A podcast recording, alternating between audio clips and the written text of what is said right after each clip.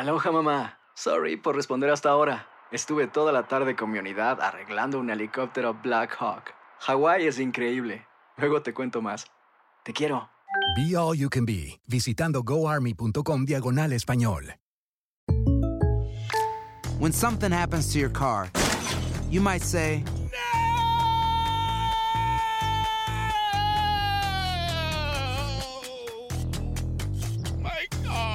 but what you really need to say is something that can actually help. Like a good neighbor, State Farm is there. And just like that, State Farm is there to help you file your claim right on the State Farm mobile app. So just remember, like a good neighbor, State Farm is there. State Farm, Bloomington, Illinois. Boost Mobile tiene una gran oferta para que aproveches tu reembolso de impuestos al máximo y te mantengas conectado. Al cambiarte a Boost, recibe un 50% de descuento en tu primer mes de datos ilimitados. O, con un plan ilimitado de 40 dólares, llévate un Samsung Galaxy A15 5G por $39.99. Obtén los mejores teléfonos en las redes 5G más grandes del país. Con Boost Mobile, cambiarse es fácil. Solo visita boostmobile.com. Boost Mobile, sin miedo al éxito. Para clientes nuevos y solamente en línea, requiere AroPay. 50% de descuento en el primer mes requiere un plan de 25 dólares al mes. Aplican otras restricciones. Visita boostmobile.com para detalles. Hay gente a la que le encanta el McCrispy y hay gente que nunca ha probado el McCrispy. Pero todavía no conocemos a nadie que lo haya probado y no le guste. Para pa pa pa. Univision Audio. Soy enigmático. ¿Qué tal amigos de Enigmas sin resolver? Bienvenidos a un episodio más. Ahora estamos en este bonus con mensajes de la audiencia. Les saluda una vez más Horacio Tiveros. Y aquí Dafne, muy contentos. Les vamos a contar, chicos, los mensajes de la audiencia. Y al último, después de despedirnos, vamos a poner un audio de un chico que nos mandó un audio contándonos también su experiencia paranormal. Y bueno, ¿quién comienza? ¿Quieres comenzar tú? ¿Comienzo yo? Ah, tú. Bueno, voy a comenzar con la primera experiencia. Por aquí nos dice, hola chicos, buenas noches, para agradecerles por su programa. Un día los escuché por casualidad ya que me acabé los capítulos de los otros programas que escuchaba y los encontré. Desde entonces están en mis favoritos. Mi nombre es, yo, es José Cavazos, soy de Nuevo Laredo, México, y les comparto mi testimonio, así como también autorizo lo puedan contar en su programa. Ojalá y lo hagan. Pasó en agosto del 2019, me imagino, porque puso 2020. En aquellos días, o a lo mejor querrá... es del futuro. A, a lo mejor, pero a lo mejor yo creo que quiso poner 2002 porque dice en aquellos días yo tenía 13 años. Ajá, yo creo que sí. Bueno, eh, me imagino que quiso poner 2002. En aquellos días yo tenía 13 años, lo recuerdo claramente ya que en las vacaciones de ese año dos primos y yo habíamos entrado a clases de taekwondo y por esas fechas también estaban las olimpiadas y nos emocionábamos viendo las peleas de taekwondo, nos sentíamos karate kid. El punto es que una de mis tías estaba embarazada y estaba por dar a luz. Un viernes por la tarde mi mamá me dijo que tía se aliviaría ese viernes.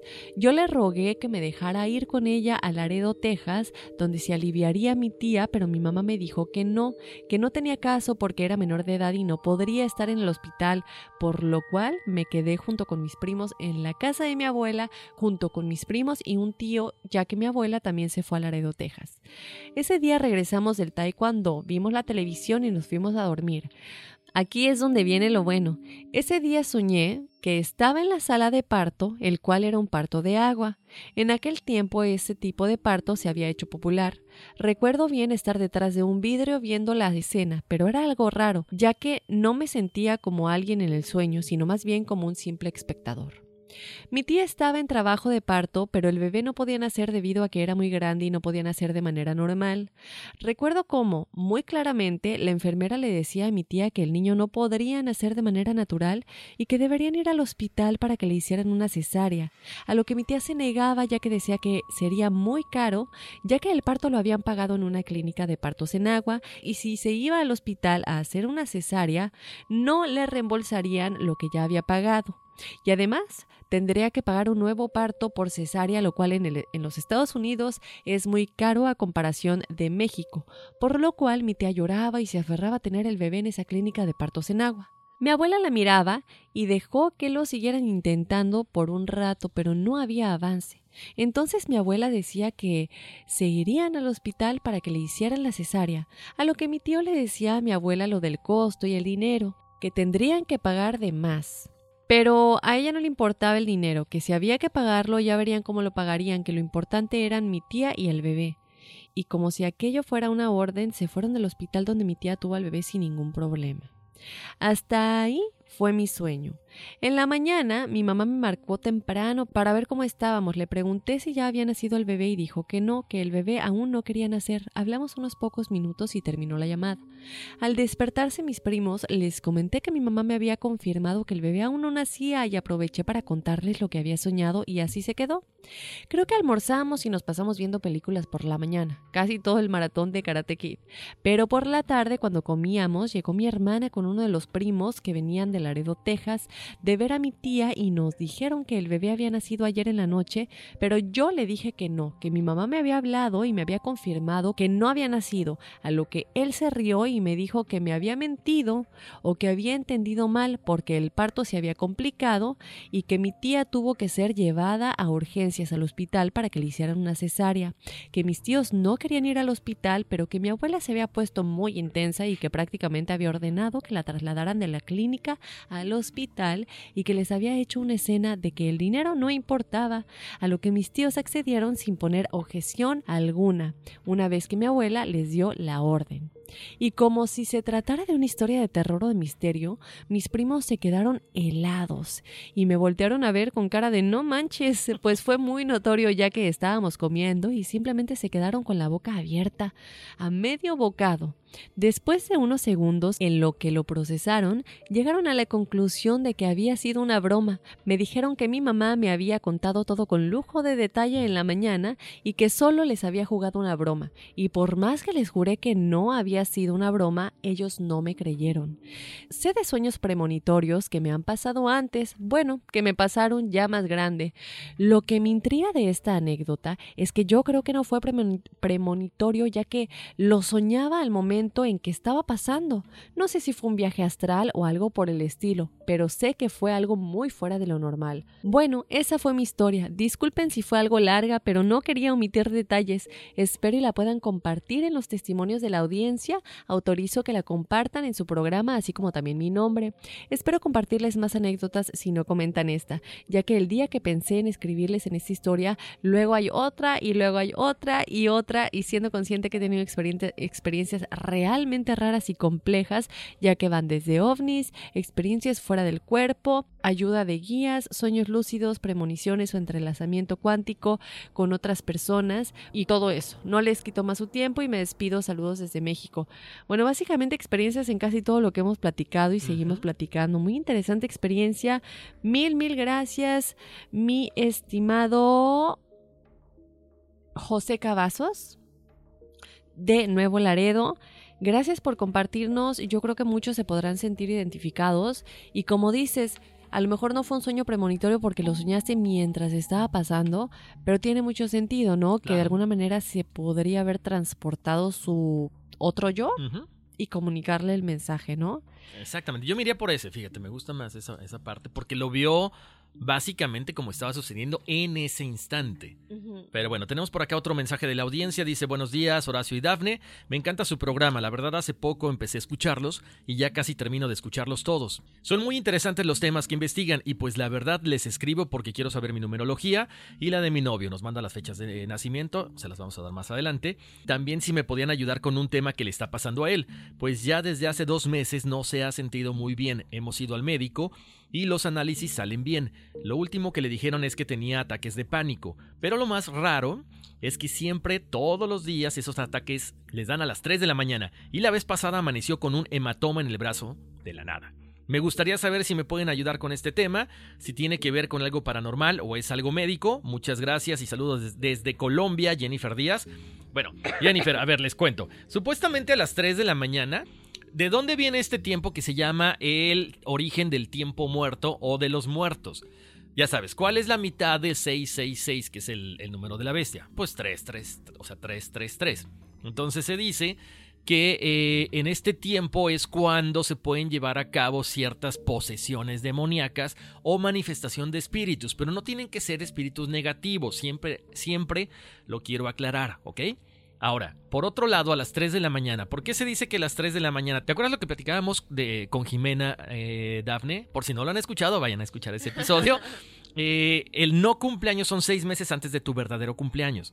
Se dice que Cristo, o sea que Jesús, falleció a las 3 de la tarde. ¿Ok? ¿Cuál sería la contraparte de todo esto? Las 3 de la mañana. Entonces se dice que estas energías se manifiestan de cierta forma a las 3 de la mañana porque es la contraparte de la hora en que murió Jesús. Entonces, aquí hay una connotación negativa porque dicen que estos espíritus malignos se manifiestan a las 3 para contrarrestar la hora en la que fallece Jesús. Pero volvemos al punto, no tienen que ser espíritus negativos. Aquí lo que nos está contando Jennifer, a lo mejor eh, efectivamente hay un ataque de pánico, pero es una cuestión de estrés. ¿Cómo manejamos el estrés? A través de la meditación. Si tú meditas y te pones a no sé, eh, o te encomiendas o pides ayuda a tus seres espirituales, a tus guías, entonces vas a poder tratar de eliminar estos ataques de pánico. Yo lo que siempre hago todas las noches, mi recomendación, mi experiencia, pongan música, eh, hay mucha música de meditación también, con la que pueden ustedes este, alcanzar una relajación mucho más rápida, pueden dormir mucho mejor, pero principalmente también encomiéndense todas las noches a sus guías espirituales para que los protejan. Exacto. No hay, digo, si no hay nada en los exámenes médicos, como nos dice, no hay nada malo, pero a pesar de eso se siente enfermo, tiene estos moretones y todo esto. Em, entonces, pide ayuda a tus ángeles, siempre te van a escuchar, pide ayuda a tus guías espirituales, como dice Horacio. Ya si quieres buscar ayuda externa de un experto, em, no sé, medium o alguien que te ayude a entender si hay algún espíritu pegado a él, también es una opción. En lo personal, yo creo que aquí el consejo principal es que ustedes se conecten con sus guías espirituales, con los ángeles y con cualquier ser de luz que te van a escuchar. Pero, pero como dicen, no puedes recibir ayuda si no la pides. Eso. Por más que tú digas, pero es que ¿por qué me va tan mal y esto y lo otro? Si no estás comunicando a tu ángel y confiando en que te van a dar la respuesta. Exacto. Además, Daphne, tú hace rato lo comentabas, eh, aquí fuera del aire estabas cambiando tu cama. Tu cama es muy importante. ¿Por qué? Porque las energías se, se, acumulan ahí. ¿Cuántas horas pasas todos los días en tu cama? Son ocho horas aproximadamente, o lo que tú duermas, este, pero bueno, son ahí muchas energías que tú te llevas de tu trabajo, que recoges de la casa, perdón, de la calle, que recoges del subway, o sea, que recoges de todos lados. Entonces, es importante también siempre limpiar tu casa, con incienso, si quieren con un coco, si quieren con un huevo, pero cambien una, sus sábanas, limpien eh, su cuarto, pongan incienso, pongan cosas que en verdad eliminen todas estas energías negativas y eso va a, bueno, yo lo recomiendo, a mí me funciona, esto quieras o no, te quita de muchas malas vibras que de repente se quedan ahí y pues los ataques de pánico son qué? Por estrés nada más. Se los dice alguien que ha vivido muchos ataques de pánico. You might say, Shut the front door! Winning! No, seriously, shut the front door. We own this house now. But you actually need to say, Like a good neighbor, State Farm is there. That's right. The local State Farm agent is there to help you choose the coverage you need. Welcome to my crib. no one says that anymore, but I don't care. So just remember, like a good neighbor, State Farm is there. State Farm, Bloomington, Illinois. No hay nada como un teléfono nuevo, y si quieres uno ahora, aprovecha la oferta de Boost para estar conectado con los tuyos. Cámbiate a Boost Mobile y llévate un Samsung Galaxy A15 5G gratis. Boost tiene las redes 5G más grandes del país, con máxima señal, para que sigas tus sueños sin miedo al éxito. No esperes, visita ya tu tienda Boost Mobile local y llévate tu Galaxy A15 5G gratis. Solo en un Boost Mobile cerca de ti. Oferta por tiempo limitado, solo clientes nuevos. Requiere suscripción al servicio, un dispositivo por línea, impuestos adicionales. Aplican otras restricciones. Visita una tienda para detalles. Aloha mamá, ¿dónde andas? Seguro de compras. Tengo mucho que contarte. Hawái es increíble. He estado de un lado a otro con mi unidad. Todos son súper talentosos. Ya reparamos otro helicóptero Blackhawk y oficialmente formamos nuestro equipo de fútbol. Para la próxima te cuento cómo voy con el surf y me cuentas qué te pareció el podcast que te compartí, ¿ok? Te quiero mucho. Be All You Can Be, visitando goarmy.com diagonal español. Si no sabes que el Spicy McCrispy tiene Spicy Pepper Sauce en el pan de arriba y en el pan de abajo, ¿qué sabes tú de la vida? Para, pa, pa, pa. Bueno, tenemos más experiencias. Por aquí nos dice ¿Qué tal Dafne y Horacio? Antes que nada aprovecho la ocasión para felicitarlos por su excelente trabajo desempeñado. Recientemente descubrí el podcast y desde entonces no he dejado de descargar cada capítulo que me encuentro. De antemano los felicito por el trabajo desempeñado. Por otra parte, quisiera contarles una experiencia que tuve hace ya algunos años. Actualmente tengo 24 años y vivo en la Ciudad de México. Sin embargo, la historia que quiero contarles ocurrió cuando tenía 17 años de edad. En ese entonces vivía en San Luis Potosí.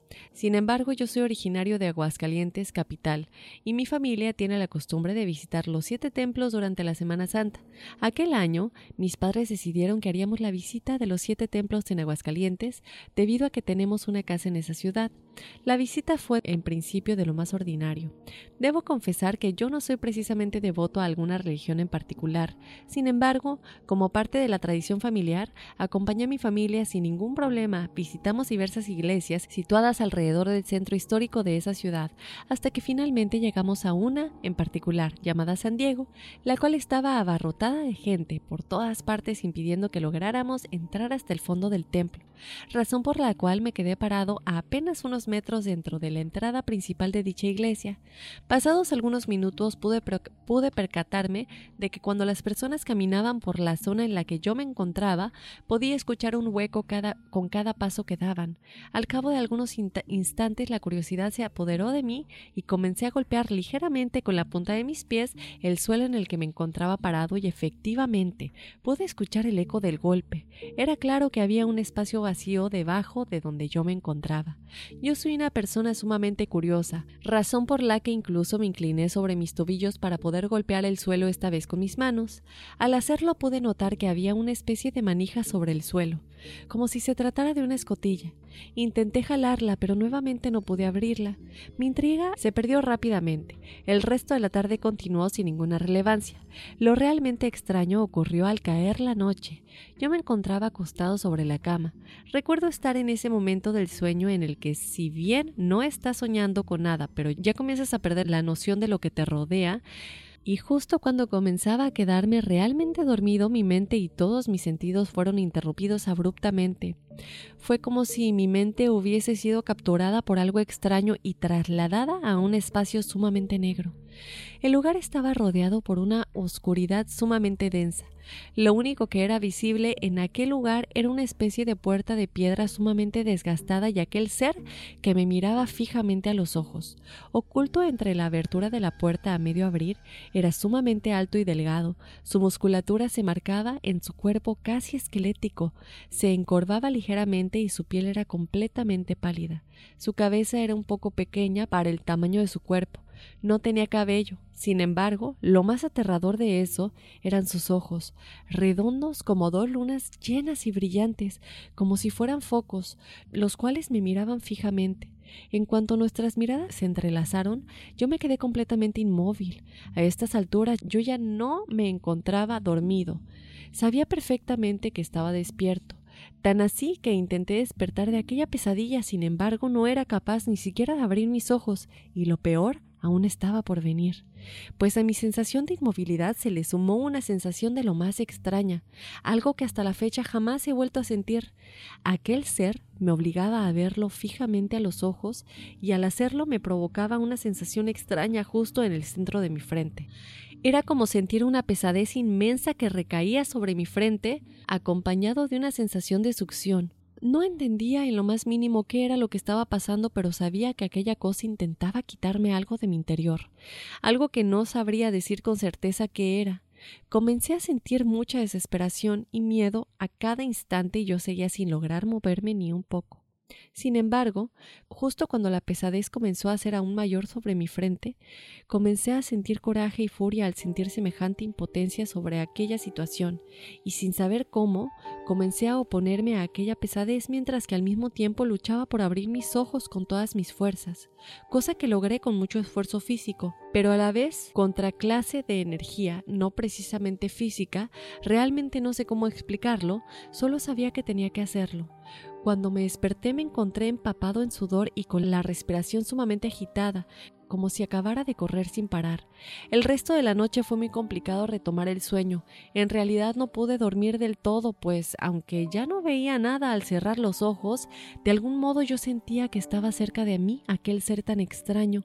Podía sentir su presencia en mi recámara. Al día siguiente no podía dejar de sentirme atemorizado por lo que había ocurrido. Decidí no decirle nada a mis padres, pues yo mismo intenté no darle demasiada importancia a lo que me había ocurrido.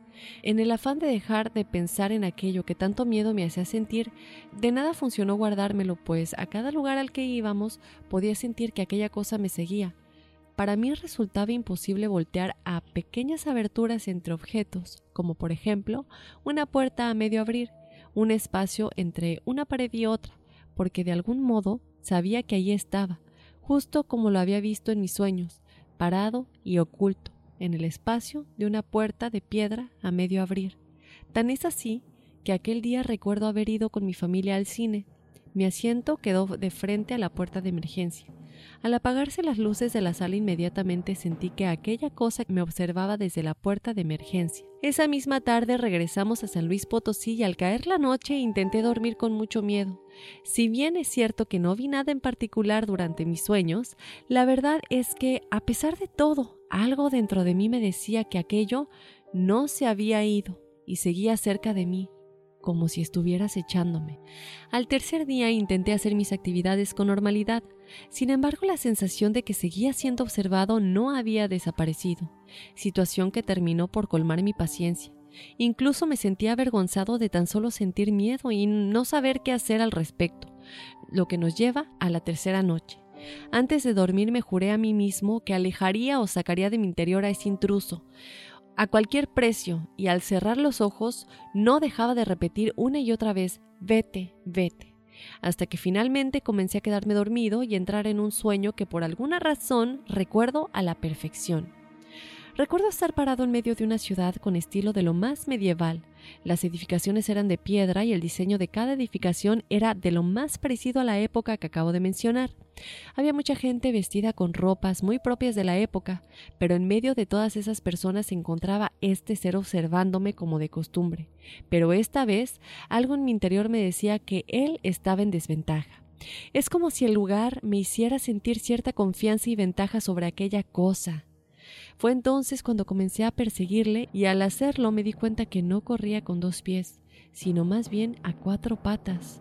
Bajé la mirada unos segundos esperando ver mis pies correr, pero lo que encontré fueron patas muy parecidas a las de un lobo. Aunque la situación no me llamó demasiado la atención, pues en ese momento solo quería perseguir a aquello que tanto miedo me había causado, al correr entre los pasillos angostos de aquel lugar podía sentir que lo conocía a la perfección. En todo momento supe a dónde nos dirigíamos. La persecución no llegó muy lejos, pues de algún modo, y hasta la fecha, no recuerdo si fue a propósito o meramente un caso fortuito. Aquel ser se vio obligado a entrar a la fachada de lo que parecía ser precisamente un templo. Sin embargo, su fachada era diferente al resto de las demás edificaciones. Se trataba de un templo con dos torres puntiagudas y una entrada enorme de madera. En el momento en que ambos entramos al lugar, comencé a sentir que ya no tenía más control de aquel sueño. Era como si se tratara de un territorio desconocido, donde ni siquiera yo, que sentía que conocía el lugar como la palma de mi mano, sentía que tuviera conocimiento alguno sobre el lugar al que acabábamos de entrar. Aquella cosa se adentró al templo, el cual estaba conectado con una explanada grande en cuyo centro yacía una fuente. Por alguna razón, yo no podía cruzar más allá de la explanada. Era como si algo me lo impidiera. Cada vez perdía más la noción. Era como si nuevamente comenzara a ser espectador de mis sueños y no anfitrión del mismo. Pude sentir cómo aquel ser se relajaba al darse cuenta que no podía seguirle. Todo comenzó a volverse oscuro nuevamente, como si comenzara a desvanecerse el sueño, pero antes de que perdiera el control de todo lo que estaba ocurriendo, pude observar como una multitud de personas, si es que eran personas, vestidas con túnicas largas y blancas, con sombreros puntiagudos, Comenzaron a rodearle y a pesar de que había perdido el control de lo que ocurría, sabía que aquellos sujetos tan extraños no eran amigables con ese ser y ciertamente tampoco sabía si lo eran conmigo. A pesar de eso, algo dentro de mí podía sentir que tenían la intención de lastimarlo, de herirlo y extraer de él toda su energía. Para ese momento yo desperté de golpe y para mi sorpresa ya comenzaba a amanecer y por primera vez en tres días ya no sentía que alguien me observara. De hecho, ya no sentía que alguien estaba en mi recámara. Era como si todo hubiese vuelto totalmente a la normalidad, algo que ciertamente me hizo sentir mucho mejor. Desde entonces, jamás he vuelto a sentir nada igual. Jamás he vuelto a soñar con aquella cosa y tampoco a aquellos seres de sombreros puntiagudos. Cabe mencionar que esta historia jamás se la he contado a nadie con tanto detalle como lo acabo de hacer ahora, y desde que ocurrió tampoco he hecho gran esfuerzo para entender qué pasó y qué significado tiene cada cosa que vi y sentí durante mis sueños. Al escuchar su programa, pude darme una idea de que tal vez ustedes tengan alguna noción más certera de lo que ocurrió. De antemano les agradezco el momento que se tomaron para leer este largo relato y espero que su programa siga prosperando. Abraham Lugo. Eh, Slenderman. sí. Se me vino a la mente. ¿Qué onda? ¿Sabes qué? Me- a mí me, se me vino a la mente Nosferatu. La imagen de, este, de esta película tan famosa, ¿no? De los años 30, del vampiro. Qué fuerte, qué fuerte experiencia, porque aparte es recurrente el hecho de ver este ser, ¿no? Sí. Entonces, eh, podría ser lo que ya hemos dicho, podría ser. Nosotros creo que es importante decir que Horacio y yo no somos ningunos expertos y creo que siempre es importante recalcar eso, chicos. Les podemos dar nuestro punto de vista. En una ocasión anterior, alguien tuvo una experiencia similar y comentamos que posiblemente en el sueño te trasladaste a otra dimensión en la que estos seres viven. Este ser a lo mejor tuvo la manera de cruzar eh, espiritualmente o tal vez su doble o su otro yo cruzó espiritualmente esta dimensión y se conectó contigo de alguna manera y es por ello que en tus sueños tú seguías también conectado a esa dimensión que a lo mejor es a la que él pertenece y pues así como aquí hay humanos contra humanos, a lo mejor en esta dimensión estos otros seres no lo querían. Eh, no sabemos realmente cómo son las cosas a ciencia cierta en otras dimensiones, por tanto no podemos asegurar cómo son las relaciones entre esos seres, pero a mí me parecería que esta podría ser una opción viable. Exacto, ahora también me, me llama la atención lo que comentaba él en la parte de la frente que sabemos dónde está colocado el tercer ojo. Este tercer ojo que no solamente es nada más ver lo que va a pasar, ¿no? Sino es este, la conexión también, es una parte de las conex- conexiones espirituales, que es uno de los chakras. Entonces a lo mejor yo le recomendaría igual tratar de buscar un poco más de acercamiento espiritualmente, sobre todo, ¿sabes qué, Dafne? Porque como tú dices, se quedó enganchado este ser tanto tiempo con él. Entonces lo más conveniente es que, que bueno, él sepa poder bloquear todo este tipo de energías negativas y aprovechar si tiene este don de poder a lo mejor eh, trasladarse o manifestarse en otros en otros eh, universos, pues lo haga de una forma consciente y sobre todo cuidadosa. Así es. Muy bien, tenemos por acá otro mensaje. Dice, hola, buen día, mi nombre es Ángeles Aguilera. Nos manda su fecha de nacimiento. Eh, dice, cuento un poco de mi historia, con señales de mis ángeles y guías. Yo suelo recordar muy bien mis sueños y, difer- y diferenciar de cuando estoy soñando a cuando ya estoy despierta. La primera experiencia que recuerdo es estar en mi recámara, recostada en cama y empezar a toser. Y entre que dormía y despertaba, porque tenía tos, vi a tres seres muy luminosos a un lado de mi cama. Eran luz y la parte donde se supone que hay cabello solo era una luminosidad pelirroja. Vi cómo el que se encontraba en medio puso su mano en mi garganta y un momento después me levanté y me fui a vomitar. En ese, entonces yo dormía con mi mascota, una perrita, que cuando yo salí de mi recámara salió conmigo pero ella se fue directa al comedor y en varias semanas no salió de debajo de la mesa. El año pasado tuve la pérdida de mi bebé. Falleció de siete meses y justo una noche antes yo lo tenía en mis brazos, arrullándolo, y veía las luces del árbol de Navidad. Vi cómo en ese momento se apagaba un foquito, y en ese momento sentí que iba a ser la última noche con él. Fue un momento que me dolió en el alma, y a partir de ese momento empezó una serie de señales hasta que trascendió. Y a partir de ese momento me volví más perceptiva con todo. Les mando un abrazo y mucha luz. Si gustan, tienen la autorización de compartir mi historia y sigan con su programa. Es un deleite escucharlo. Muchísimas gracias. Y sentimos mucho lo de tu bebé. Sí, Lo sentimos mucho, sobre todo cuando sabes qué va a pasar. Exacto, y, y, aquí, como muchas veces, ¿no, Dafne? Es que vino a enseñarnos ese bebé que estuvo tan poco tiempo, pero que deja una huella muy importante en nuestra vida. Así es. Bueno, tenemos más. Hola Horacio y Dafne, me llamo José Ángel Rocha, los saludo desde Houston, Texas. No me pierdo para nada su programa, ya los escuché todos por medio de Spotify y ahora espero con ansia cada lunes para poder escuchar el capítulo nuevo. Me convertí en enigmático de hueso colorado. Bueno, les cuento que hace más o menos como unos 12 años me pasó algo y a la fecha no me ha vuelto a pasar. Aún vivía con mis papás en México y mi hermano, por alguna razón, llevó una imagen de la muerte a casa y le puso un pequeño altar frente a la cama. Cuando mi mamá se dio cuenta, se molestó y tiró todo para fuera de la casa. Esa noche, a la hora de dormir, comencé a soñar que estaba frente a una noria donde sacan agua en los ranchos y que alguien me aventaba con las manos y pies atados. Y al momento que iba cayendo, yo miraba al fondo un caballo quemándose y ya cuando iba a llegar al fondo me desperté. Pero al momento de despertar, yo sentía un chillido en los oídos y aún me sentía atado de los pies y manos y no podía gritar ni hacer nada, pero ya estaba despierto. Mi cama estaba pegada con la pared y yo estaba volteado hacia ella y solo miraba como el reflejo de una veladora. Y de pronto sentí cuando alguien se sentó en la orilla de la cama y yo sin poder gritar ni moverme para voltear a ver quién era y con ese sonido en los oídos, lo único que se me ocurrió por instinto fue ponerme a rezar, y poco a poco se fue el sonido de mis oídos y pude moverme otra vez. Estaba bañado en sudor. Eso es lo único paranormal que me ha sucedido en mi vida, y quería compartirlo con ustedes y pueden compartir con el público mi experiencia. No sé si eso sería cuando se te sube el muerto o no sé, pero se siente muy feo.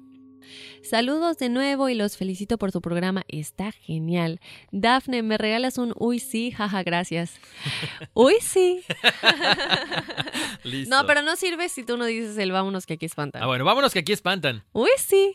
Ahí está. Bueno, Ahí por está. aquí nos pide la numerología, que de hecho ya la vamos a dar, porque esas son todas las experiencias que tenemos, Horacio. Bueno, eh, pues a ver, Dafne, hay una cosa bien interesante en esta historia. Eh, mucha gente, yo respeto, pero yo no sé por qué a la, a la muerte le dicen la Santa Muerte. Nunca, nunca he entendido. Habrá que investigar un poquito. Mucha gente le rinde culto, eh, las ponen en altares, les rezan mucho. No, no, no sé. Yo alguna vez platicaba con un padre, me dice, no, pues es que la muerte es la muerte. La gente le da esa connotación de santa y le piden este favores. Y está bien, si ellos consideran que está bien, adelante. No sabría decirte si es como cuando se te sube el muerto. Yo no creo. Yo no creo que haya sido una subida de muerto. Eh, sin embargo, bueno, sí, entendemos que se haya sentido horrible. ¿Por qué no creo que sea una su- subida de muerto? Porque de hecho hemos, ya nos han dicho que hagamos mucho este episodio, pero realmente chicos, no hay tanto que buscarle. Eh, hay dos explicaciones. La primera que es una reacción física, que es algo que realmente es como una reacción de autodefensa del cuerpo en una situación pues que pasa en- mentalmente y que se, se manifiesta eh, físicamente en el cuerpo. Y realmente no, casi casi todo lo que dice podría ser paranormal, de siempre, siempre se conecta a esta reacción. Entonces, bueno, igual y a lo mejor si en un futuro podríamos tener, creo que estaría bueno si hacemos este programa, un debate entre una doctora que nos diga cuál es la reacción física y un- alguien que sea que no sé, tal vez un paranormal o, alguien, no un medium. No, no necesariamente un medium, pero, pero no, en serio, eh, fíjate, Daphne, es, es interesante porque cuántas veces hemos, nos han pedido este tema y hemos en serio investigado y es, o se te sube el muerto o es parálisis de sueño, pero nada más, no hay otra cosa. No hay un no hay información para hacer un episodio, esa es la verdad. Sí, sería un episodio como de cinco minutos Exacto. y se acabó. Entonces, eh, pues así nos despedimos de los testimoniales del público. Efectivamente, bueno, pues vámonos, que aquí espantan. Uy, sí. Soy enigmático. Hola, hola amigos enigmáticos, mi nombre es Sergio Velázquez, mejor conocido en las redes sociales como Quecho Velázquez. El día de hoy me gustaría compartirles un poquito acerca de mis experiencias paranormales. Todo comenzó cuando yo estaba en la primaria. Yo me acuerdo que tenía una amiga, de, bueno, una compañera en el salón, a la cual siempre ella nos, nos comentaba de que su abuela era una bruja.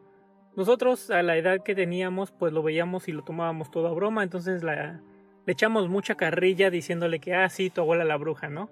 Entonces, esta chica un día se cansó de que no le creyéramos y agarró la Ouija de su abuela. Entonces la llevó a la escuela y pues todos obviamente al ver este artefacto nos sentimos intrigados y nos pospusimos a jugarla. Entonces fuimos un grupito pequeño.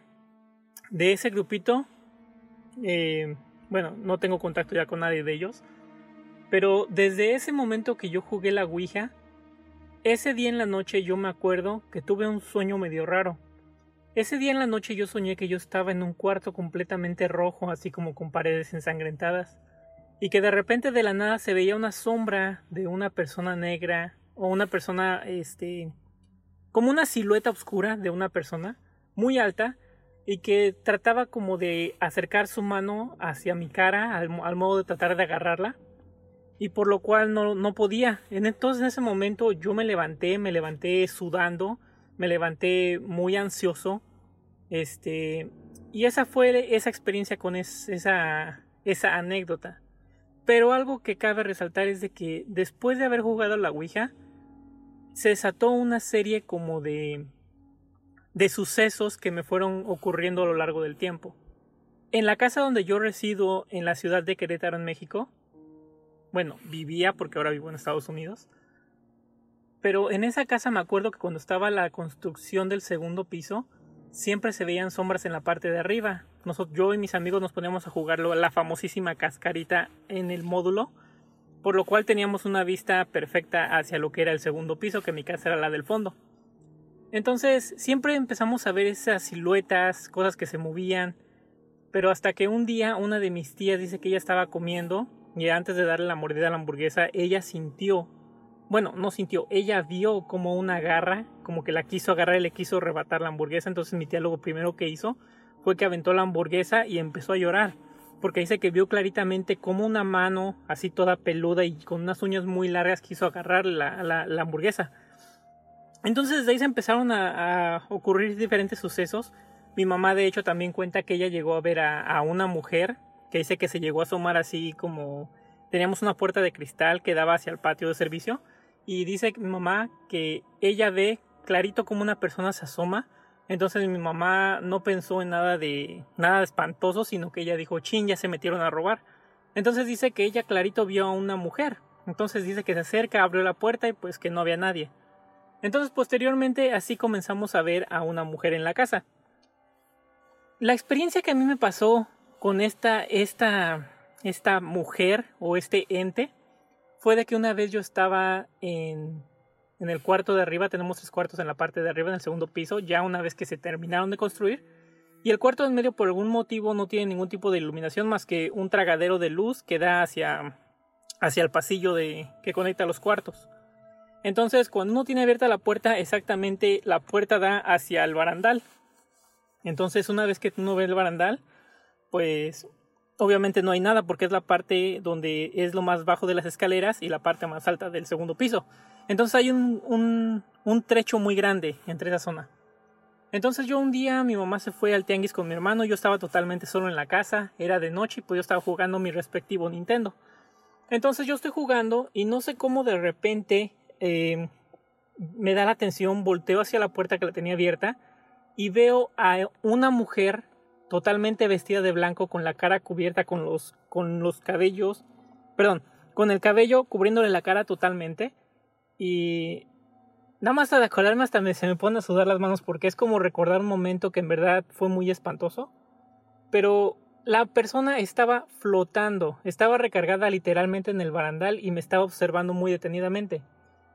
Em, a lo cual yo cuando veo a esta persona, mi, mi primera reacción fue pegar un grito y envolverme en mis cobijas, que obviamente no sé, no sé qué pensaba, como si en verdad hubiera algo ahí, como si las cobijas me protegieran. Pero yo empecé a gritar y descontroladamente y en cuestión de minutos mi mamá fue la que abrió la puerta y prendió todas las luces de la casa y corrió a donde yo estaba gritando. Entonces cuando le comenté, ella me dijo, ya fue que ella me contó que ella también había visto a esta mujer. Entonces pasó el tiempo y uno de mis tíos es, es medium. Él fue a la casa a hacer una evaluación, eh, hizo su, su ritual, sus rezos y Eventualmente regresó con nosotros y nos comentó de que de que literalmente él había hecho conexión con esta mujer y nos contó la historia de ella que era una enfermera, la cual cuando la casa, el terreno donde está la casa ahora era un baldío, eh, a esta enfermera la habían secuestrado, la habían llevado ahí, la habían abusado de ella y la habían matado. Entonces su alma seguía penando ahí. Entonces lo que hizo mi tío fue de que él hizo una oración para llevar a esta persona o a este ente hacia la luz. Y de ahí no volvimos a saber nada más de ella. Pero, aún así, después de que, como lo comenté hace, un ratito, después de que yo jugué la Ouija, eh, no puedo decir que, podría, podría decir que abrió una puerta, pero también como que desde entonces yo tengo la capacidad de ver cosas, de ver sombras, de ver cosas que a lo mejor la gente no ve y que cuando les cuento siempre me dicen como que no, ¿cómo, cómo crees, no? O sea, no, está, está muy de película de terror. para no hacerles el cuento más largo porque tengo demasiadas historias que podría contarles, pero para culminar, ahora que estoy residiendo en los Estados Unidos, también me pasó algo muy similar, pero en esta ocasión yo, la, la persona de negro que les conté que yo veía en que vi en mi sueño la primera noche, ahora la puedo ver pero frente a mí. La he visto en muchísimos lugares. Un día con la que ahora es mi esposa estábamos acostados y un día me levanté en la madrugada y vi clarito la silueta de una persona totalmente de negro en medio del, del cuarto. Cabe aclarar que este cuarto usualmente en las noches se ponía súper frío que parecía un congelador. Durante el día era un clima muy agradable, pero exactamente conforme, conforme iba la noche, se empezaba a poner frío, frío, frío al punto que tenías que dormir con una chamarra. Entonces en esta ocasión que yo me quedé ahí, me tocó ver esta silueta de negro. Y pues no le di mente, ¿no? O sea, sí desperté a, ahorita a la que es mi esposa y le dije, ¿sabes qué? Mira, estoy viendo una persona de negro en medio de la, de la, del cuarto, ¿no? Y ella me dice, no, que no, que no hay nada. Le digo, sí, mira, le digo, está ahí, yo la estoy viendo, está, está exactamente enfrente de mí. Y ella me dice, no, pues que no, que estás, estás loco, estás, estás, estás medio dormido, ¿no? Y dice que ya, entonces ella se acostó a dormir y pues yo como que dejé de darle mente y no le di mente. Entonces en otra ocasión, en donde yo residía con mi papá, este, en este apartamento mi papá este día se quedó fuera de casa y en la noche yo estaba, estaba dormido y despierto y así exactamente a donde, está, donde estaba la, mis pies, estaba ahí de nuevo esta silueta de negro. Entonces me ha tocado verla en bastantes ocasiones de hecho, la he, vuelto a ver en muchos otros lugares. Pero otra, otra ocasión donde la volví a ver fue hace como tres años que tuve la oportunidad de regresar a mi casa a México. Y pues ahí tuve la oportunidad de volver a ver, eh, volver a ver esta silueta a este ente. Pero pues obviamente ya a la edad de que yo salí de México, a la edad que regresé ahorita, pues ya como que me armé de valor y pues sí me encerré en el cuarto donde yo vi a este ente y sí le dije como, como que quería, ¿no? Que, que él no pertenecía aquí, que, que estaba en mi casa y que por lo tanto yo lo podía ayudar a que llegara a la luz, pero no lo quería en mi casa. Desde entonces, pues ya no he tenido, ya no lo he visto, pero aún así sigo viendo sombras. A veces he visto otras cosas que posiblemente más en un futuro, si ustedes gustan o si me dan un espacio un poquito más, se los contaré. Pero esta es mi experiencia, eh, les doy permiso de que la compartan, de que compartan mi información, mi nombre yo de hecho estoy a punto de viajar otra vez a México en este año, si Dios permite. Y pues me gustaría, bueno, yo me dedico a hacer videos en YouTube y voy a grabar un video acerca de, de esta casa y de las explicando las experiencias que pasé en esta casa. Entonces, chavos, yo soy enigmático. Muchísimas gracias por este espacio, por permitirme contar mi historia si es que la llegan a, a publicar en un audio. Soy un fanático, yo soy enigmático de corazón y pues, Daphne, Horacio, muchísimas gracias por su experiencia, muchísimas gracias por este espacio que nos permiten para compartir con ustedes. Y pues, vámonos, que aquí asustan. Soy enigmático.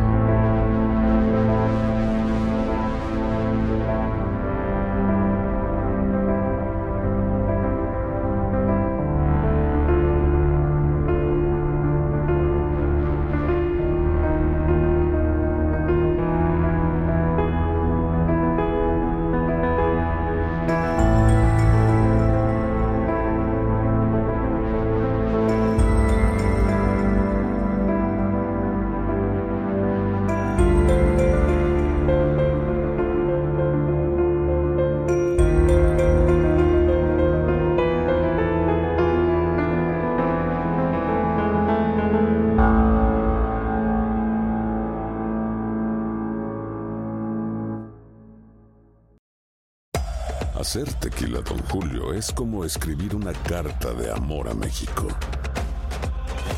Beber tequila, Don Julio, es como declarar ese amor al mundo entero. Don Julio es el tequila de lujo original, hecho con la misma pasión que recorre las raíces de nuestro país. Porque si no es por amor, ¿para qué? Consume responsablemente. Don Julio Tequila, 40% alcohol por volumen, 2020. Importado por Diageo Americas, New York, New York.